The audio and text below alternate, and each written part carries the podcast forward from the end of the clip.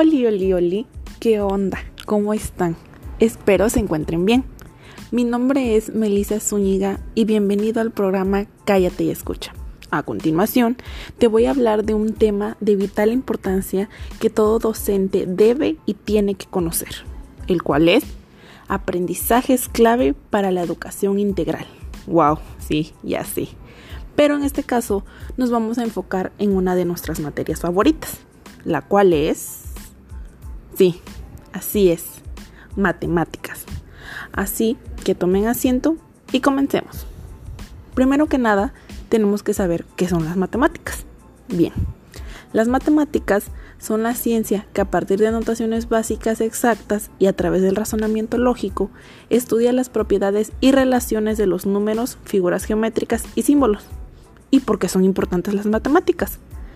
Pues son una herramienta antes de estudiar las herramientas en detalle, un buen obrero debe saber el propósito de cada una, cuándo usarlas, cómo usarlas y para qué usarlas. Ahora bien, los propósitos de la educación básica en esta materia es que nuestros niños puedan desarrollar formas de pensar que les permitan, pues, formular procedimientos para resolver problemas y dar explicaciones. El enfoque pedagógico nos dice que los alumnos formulen argumentos, hechos y procedimientos matemáticos y así adquirir una actitud positiva. Más que nada, que sientan ese gusto por las matemáticas. Es por eso que nosotros como docentes tenemos que buscar esas estrategias para que el niño sienta ese amor por la materia. Hacer que el niño no se aburra. Un ejemplo de esto podría ser por medio de canciones, de juegos, etc. Bien. Las matemáticas se organizan en tres ejes temáticos. El primero es número, álgebra y variación. El segundo es forma, espacio y medida. Y por último, análisis de datos. Bien, en el primer eje se encuentran suma, resta, multiplicación y división. Ojo, no en todos los grados se ve lo mismo. Esto va aumentando la dificultad conforme el niño pase de grados. El segundo eje tenemos ubicación espacial figuras y cuerpos geométricos como son triángulos, rectángulos, círculos, etc. Magnitudes y medidas. Y por último, tenemos análisis de datos, que abarca probabilidad y estadística. Aquí se quiere que los niños adquieran conocimientos y desarrollen habilidades propias de un pensamiento estadístico y probabilístico. Ahora vamos con sugerencias de evaluación. A grandes rasgos, les puedo decir que tenemos que insistir en que los niños asuman la responsabilidad de reflexionar sobre sus avances y así ofrecerles estrategias de mejora y fortalecimiento. Y por último, tenemos aprendizajes esperados. ¿Y qué es un aprendizaje esperado? Es lo que el maestro espera que el niño aprenda al término de cada materia. Y tú me dirás, Melissa, ¿y yo como docente por qué tengo que conocer todo esto? Los aprendizajes clave contribuyen sustancialmente al crecimiento del estudiante que se desarrolla específicamente en la escuela y que de no ser aprendidos dejaría carencias difíciles de comprender en aspectos cruciales de la vida. Sí, por eso es importante conocer todo esto. Ya como un anexo les puedo decir que cuando los niños entran a primaria nosotros tenemos que tener conocimientos previos de lo que el niño vio en su último año de preescolar. Esto porque pues no todos los niños entran, por ejemplo, sabiendo contar. Siempre va a haber algún niño que tenga problemas y para eso tenemos que estar preparados. Así también tenemos que saber lo que verá el niño en su primer año de secundaria. Esto para saber con qué conocimientos debe salir el niño. Y bien, espero esto te haya servido. Solo quiero recordarte que estamos pasando por un momento crítico. Y si te cuidas tú, nos cuidas a todas. Te mando un abrazo virtual y nos vemos hasta la próxima.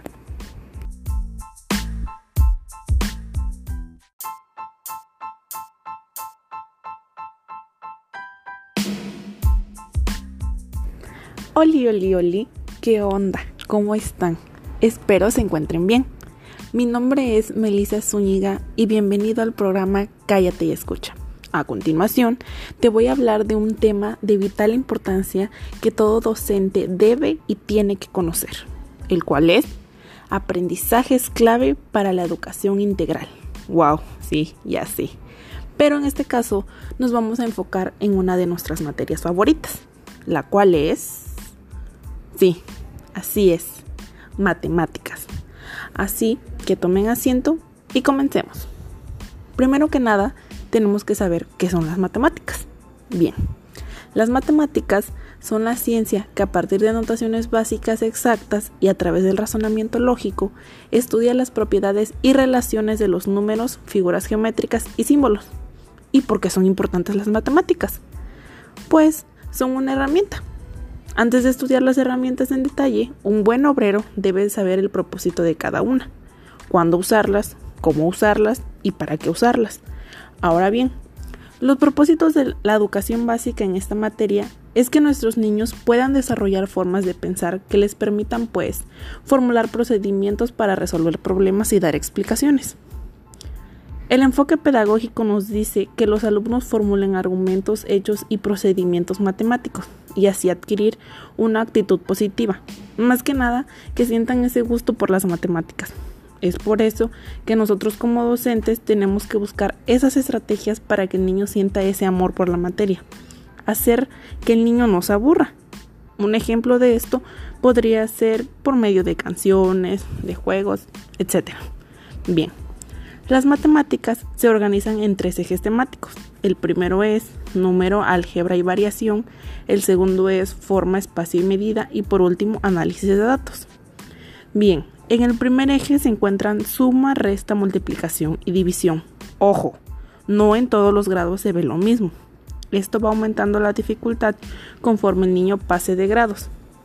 El segundo eje tenemos ubicación espacial, figuras y cuerpos geométricos como son triángulos, rectángulos, círculos, etc. Magnitudes y medidas.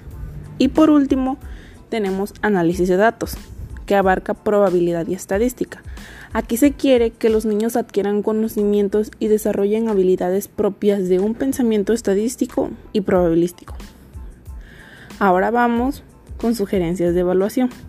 A grandes rasgos, les puedo decir que tenemos que insistir en que los niños asuman la responsabilidad de reflexionar sobre sus avances y así ofrecerles estrategias de mejora y fortalecimiento. Y por último, tenemos aprendizajes esperados. ¿Y qué es un aprendizaje esperado? es lo que el maestro espera que el niño aprenda al término de cada materia. Y tú me dirás, Melissa, ¿y yo como docente por qué tengo que conocer todo esto? Los aprendizajes clave contribuyen sustancialmente al crecimiento del estudiante que se desarrolla específicamente en la escuela y que de no ser aprendidos dejaría carencias difíciles de comprender en aspectos cruciales de la vida. Sí, por eso es importante conocer todo esto.